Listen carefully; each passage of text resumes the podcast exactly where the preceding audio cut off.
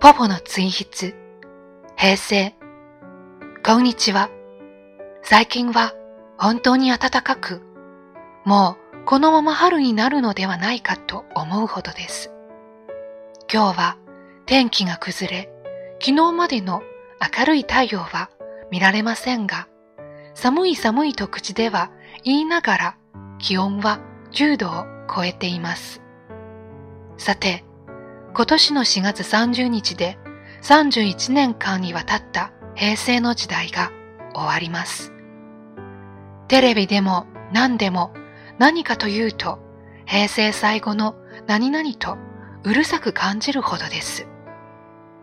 少し前に終わったお正月恒例の大学駅伝でも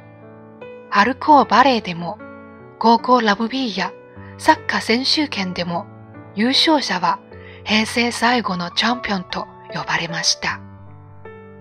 1989年1月7日に昭和天皇が崩御し、たった1週間の昭和64年が終わり、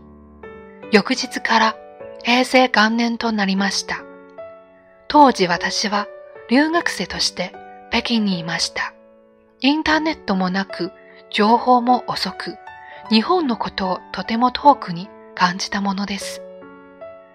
生まれてからずっと昭和で馴染みのない平成が始まったと言われても外国にいては全く実感がありませんでした。以来、馴染みのないまま28年が経ち、おととし平成の日本に戻ってきてやっと慣れたと思ったら、また言語が変わります。次の言語は4月1日に発表になり、5月1日から新しい言語に切り替わるということです。一生のうち、そう何度もあることはないこの歴史的な日を今度はしっかりこの目で見届けるようと思います。